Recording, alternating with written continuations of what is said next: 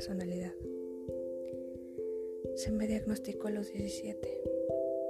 Se me agravó a los 20. Pasé de tren en tren buscándome, interpretando quién era yo, porque aquel trastorno no me dejaba. A los 24 conocía la dosis perfecta que calmaba lo enfermo que había en mí. Bueno, eso creía. Sus ojos miel fueron lastimados y mi corazón de papel arrugado. Existen heridas que nunca se van a borrar. Las causé y me las causaron. Irreparable daño fatal dolor. Llegué a pensar que no existía, que era solo un producto de mi imaginación. Llegué a serme amiga de los que ya no están.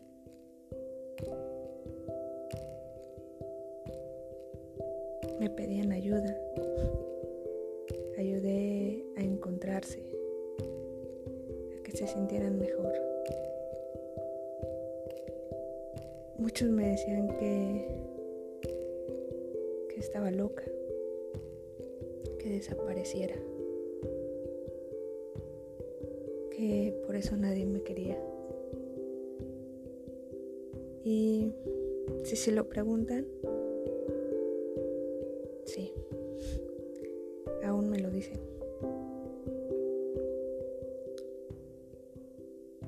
Las pastillas ya no me sirven,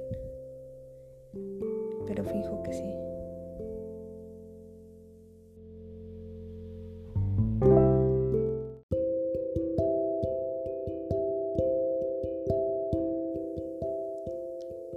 La desconfianza aumentó tanto que me quedé sola. Pero no, no se preocupen. No espero que sientan lástima. De hecho es lo que menos quiero. Estar sola es una ventaja demasiado grande. Nadie te hiere. Por tanto, tú no matas a nadie.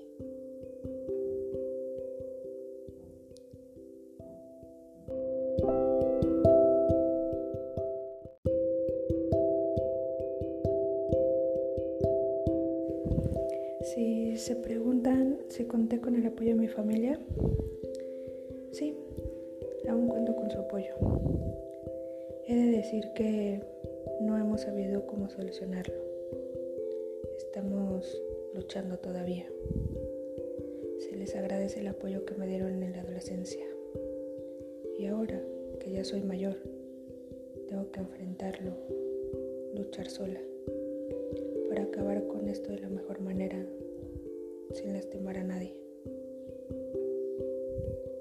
Porque sí, te apoyan, te ayudan, pero todas las personas tienen límites. Y esos límites con este tipo de trastorno, que pocos lo conocemos, pocos aguantan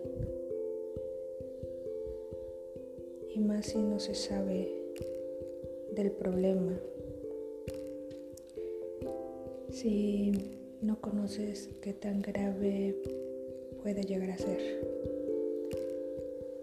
Si conocen a alguien que lo padezca o tú lo tienes, vayan a terapia. El ir no significa que te hayas rendido o hayas aceptado que estás loco o perdido. Significa que te quieres y que estás dispuesto a luchar, a ser constante y tratar de quizá disminuir lo enorme y frustrante que puede llegar a ser. Y una vez que estés adentro, no lo dejes, conclúyelo, porque si lo dejas, aumenta, crece empeoras.